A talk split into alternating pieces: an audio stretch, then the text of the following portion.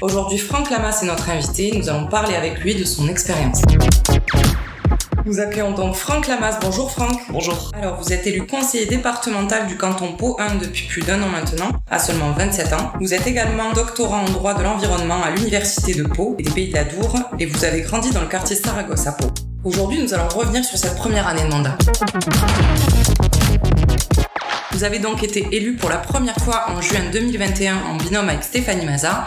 Dites-nous, vous attendiez à quoi au départ? Euh, Au départ, d'abord je m'attendais à être euh, un peu considéré comme le jeune de service. J'ai été élu à 25 ans, c'est jeune, et donc euh, voilà, je, débarquais un peu dans un monde nouveau. Mais euh, très rapidement, je crois qu'à force de travail aussi, euh, j'ai été considéré en fait comme tout autre élu, et donc ma, parole est considérée comme celle de mes collègues. Je m'attendais aussi à, à pouvoir mettre en œuvre l'ensemble de mes convictions, hein. la, lutte contre les discriminations, contre le racisme, la lutte contre les violences faites aux femmes, la lutte contre le réchauffement climatique, etc. En fait, on se rend compte que euh, c'est pas si simple parce que d'abord, ben, le département a des compétences précises et donc on peut pas systématiquement euh, mettre en œuvre nos convictions, et puis aussi parce que on se situe dans l'opposition. Du coup, on réfléchit à d'autres moyens d'action, que ce soit des motions déposées lors des sessions, ou alors euh, le militantisme peut prendre le pas et donc on va manifester, on va parler aux gens sur les marchés, etc. pour faire vivre ces convictions. 중了.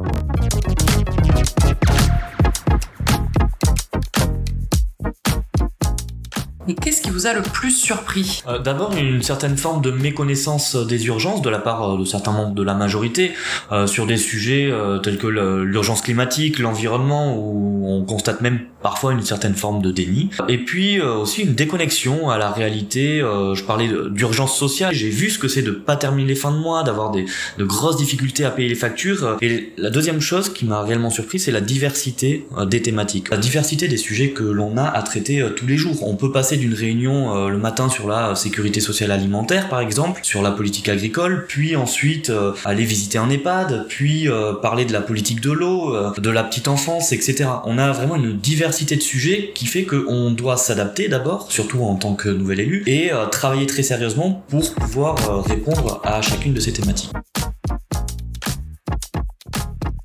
Mais au final, en quoi ça a changé votre vie? Alors, déjà concrètement, oui, on peut dire que ça a changé ma vie.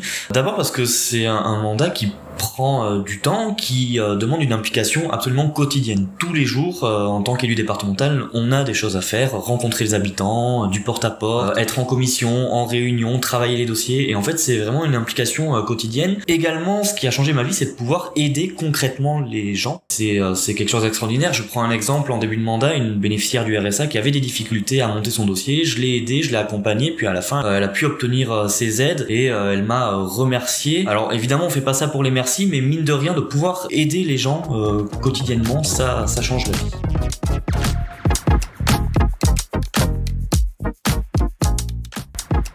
Merci beaucoup Franck d'avoir été le premier invité du podcast de la gauche 64, Un jour, un élu. Merci à vous. Nous allons conclure cet épisode. Pouvez vous qualifier votre expérience d'élu en une phrase ou quelques mots? Euh, Mon expérience d'élu, c'est euh, du travail, évidemment, c'est beaucoup de plaisir et surtout euh, une passion, celle d'aider les gens et d'être quotidiennement sur le terrain. Retrouvez bientôt d'autres épisodes. Et si ce podcast vous a plu, n'hésitez pas à le partager. N'hésitez pas non plus à nous dire ce que vous en avez pensé. À très vite pour un nouvel épisode de la série Gauche 64, un jour, un élu.